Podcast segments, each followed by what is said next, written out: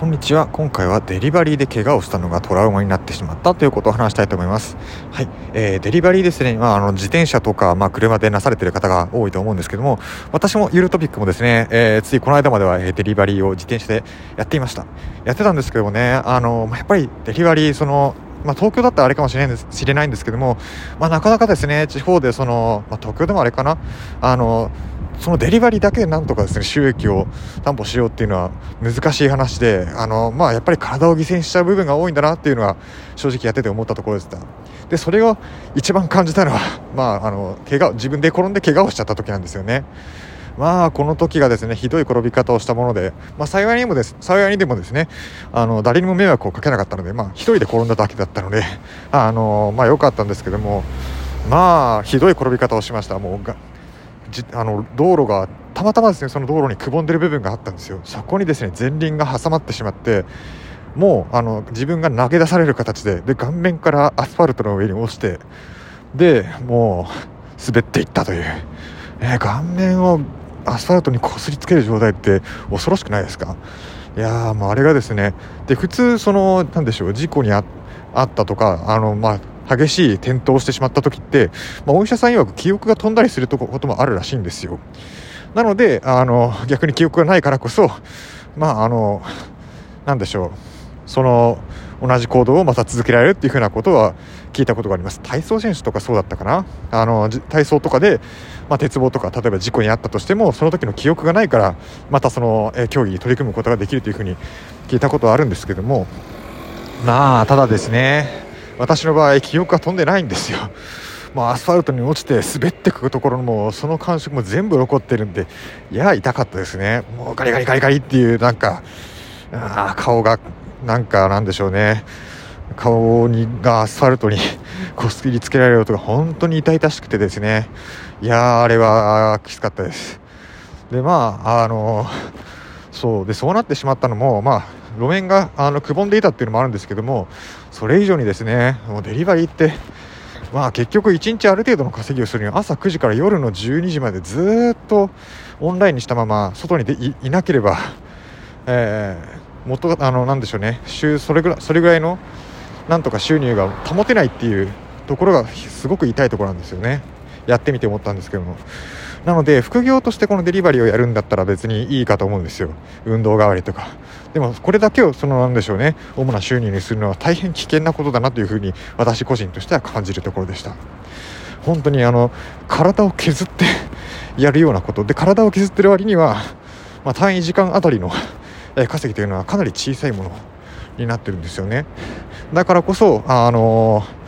なんでしょう。無理には長時間労働。しかも個人事業主扱いだからどれだけ長時間労働しても、まあ、労働基準法とかに引っかからないわけですよね。勝手に個人がやってるわけですから。でまあそういうふうな無理なあの長時間労働が毎日続いてでしかも私自転車でやってたんでもう体がボロボロなんですよね。まあ言うこと聞かないぐらいにもう体があの動かなくなってしまってて、まあ、そんな状態で、まあ、くぼみにもはまって、えー、うまく受け身も取れずに顔面からアスファルトに落ちてまあ救急車で運ばれてしまったと。いうことだったんですよ、まあ、幸いにもですねあのすり傷だけで済んで、まあ、顔面から落ちたにもかかわらず骨折はしなかったんでいいんですけども、まあ、あの最近もう自転車には乗れないですよね。でかつまあなんでしょうね、まあ、別の方法を考えようと、まあ、メインでこれを稼ぎにするのは、うん、やっぱりやりたくないというふうに思うところでした。うんまあなんでしょう。最近の新聞を見ててもあの黒黒地に黄色いナンバーの車の事故のあの割合が増えてるというふうになニュースがありましたあの交通事故全体としては落ちてるにもかかわらずその黒地に黄色ナンバーのプレートの、えー、事故だけは上がってるといったニュースでした。これはどういうことかというと、まあ、デリバリーを自動車でやってる人のことなんですよね。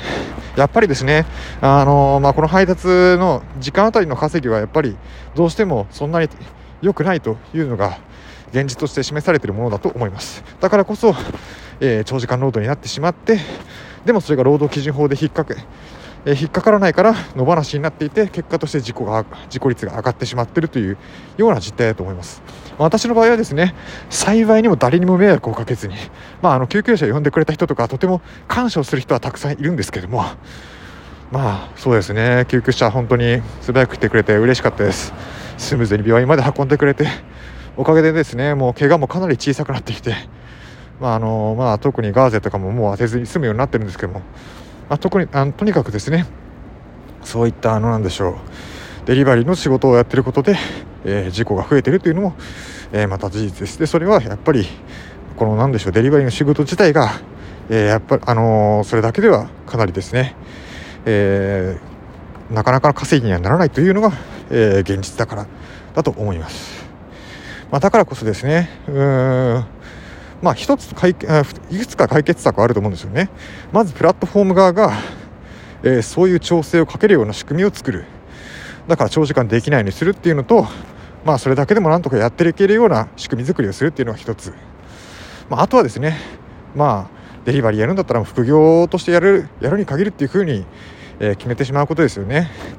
本当にそうじゃないとあれはあの体がボロボロになってしまうというところかところですごい危険なものだと私自身は思いましたはいなのでですねまあ今はこうやって音声配信をしながら過ごしているところですけども、まあ喋るのが好きなんで、音声配信はいいんですけどもね、とにかくデリバリーは痛かったです。まあそんな思いを今回は話したかったということでした。えー、ではですね、今回デリバリーで怪我をしたということを話してきました。失礼します。